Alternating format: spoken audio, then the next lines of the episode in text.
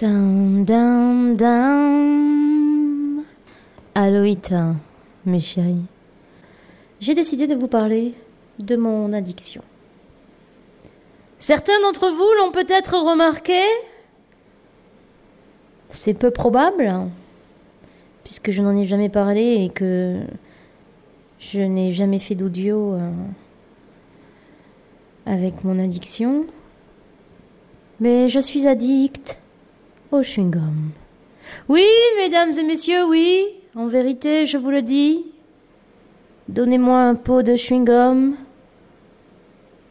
et il n'en restera plus dans les heures qui suivent. Voilà. Comment cela a-t-il commencé? Eh bien, c'est très simple. Hein, euh, ça a commencé à, l'adolescence, peut-être à la fin de l'enfance. Je voulais faire comme les grands.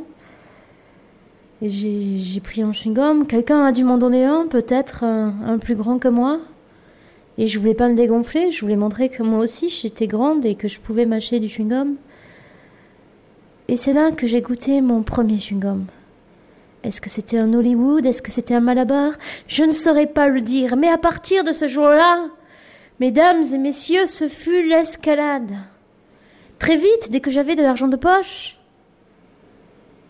je fonçais m'acheter des Hollywood et des Malabar. Et puis, je ne sais pas. Un jour, alors que j'irai dans un supermarché, sur quoi je tombe? Sur un paquet de Malabar. Oh oui, mesdames et messieurs. Comme les paquets de chamallows, sauf qu'à l'intérieur, c'était des Malabars. Vous n'avez pas imaginé la sourire sur mon visage. Cette phrase ne veut rien dire. je, la je la reprends, excusez-moi.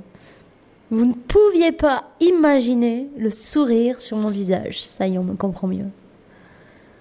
Waouh, mon sang n'a fait qu'un tour. J'ai pris le paquet de Malabar. J'ai dû acheter d'autres choses dont je n'ai aucun souvenir aujourd'hui et, et, j'ai encore escaladé. Je mâchais du chewing-gum à longueur de journée. Je faisais des bulles, j'adorais ça. Mon Dieu, que j'aimais faire des bulles. Et très rapidement, qu'est-ce qui se passe quand on mange du chewing-gum? Très rapidement, il n'y a plus de sucre. Bravo, merci, celui du fond qui répond. Et donc, qu'est-ce que je fais? Bah, je jette et j'en prends un autre, évidemment Non, pour moi, le chewing-gum n'était pas une récréation. Pour moi, le chewing-gum était un mode de vie. Fumer, manger un chewing-gum, mâcher un chewing-gum, fumer.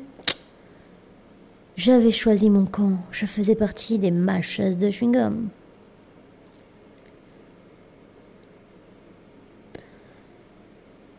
Et il y a une dizaine d'années de ça, j'ai dit stop, ça suffit. Ma fille, Luna Ouais, je m'appelle comme ça des fois. Tu ne peux pas continuer toute seule dans cette autodestruction qui va te mener droit au néant. Arrête de mâcher du chewing-gum, arrête d'acheter du chewing-gum, ça ne sert à rien. C'est vain, V-A-I-N. Bois du vin à la place, V-I-N. Non, je déconne, je me suis pas dit ça, j'aime pas le vin. Fume à la place. non, je plaisante aussi, quoique. Et je n'ai plus racheté de chewing-gum depuis dix ans. Jusqu'à hier. Vous n'imaginez pas. J'ai acheté une petite boîte de fridans sans sucre. Goût fraise. Strawberry. Strawberry feel forever. Ouais, ok. Euh, donc, une petite boîte ou je ne sais pas, il doit y en avoir combien dans une petite boîte de Fridan parce que c'est pas écrit évidemment combien il y en a.